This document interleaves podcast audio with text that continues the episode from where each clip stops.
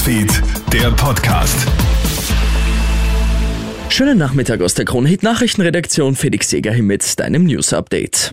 Die Wien Energie bekommt ihren 2 Milliarden Kredit. Der Energieversorger ist ja in schwere finanzielle Turbulenzen geraten. Nach intensiven Verhandlungen in den letzten 72 Stunden gibt die Bundesregierung jetzt grünes Licht für die benötigte Megasumme. Bundeskanzler Karl Nehammer. Das war eine außergewöhnliche Rettungsmaßnahme. Es war eine Notfallmaßnahme, die gesetzt worden ist und das, was wichtig ist auch für die Bürgerinnen und Bürger. Die Bundesregierung arbeitet für diese Sicherheit in diesem Land und wir sind in der Lage, auch diese Sicherheit zu gewährleisten.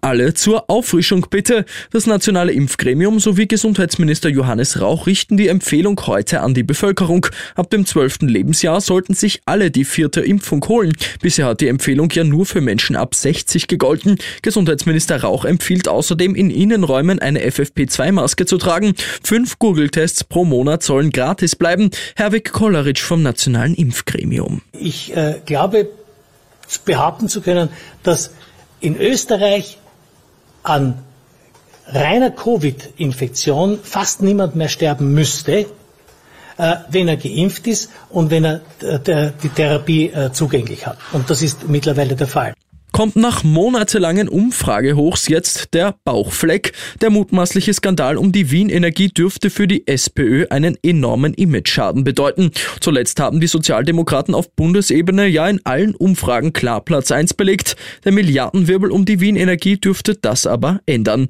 Politikberater Thomas Hofer. Das unter Anführungszeichen grausliche aus Sicht der Sozialdemokratie ist das, dass eigentlich so ziemlich alles, wofür man in dieser Frage gestanden ist, konterkariert wurde. Man hat ja da noch am Wochenende groß in Richtung Strompreisdeckel etc. Konzepte vorgestellt und dann wird das auf diese Art konterkariert. Und Ladies, aufgepasst! Wie jetzt das US-Magazin People berichtet, ist US-Schauspieler Leonardo DiCaprio wieder Single. Demnach soll sich der Schauspieler nach rund fünf Jahren von Model Camila Morone getrennt haben. Es soll kein böses Blut zwischen den beiden geben, man habe sich einfach auseinandergelebt. Interessanter Fakt, keine feste Freundin von DiCaprio war bisher älter als 25. Camila ist im Juni 25 geworden. Ich wünsche dir noch einen schönen Abend. Krone Hits, Newsfeed, der Podcast.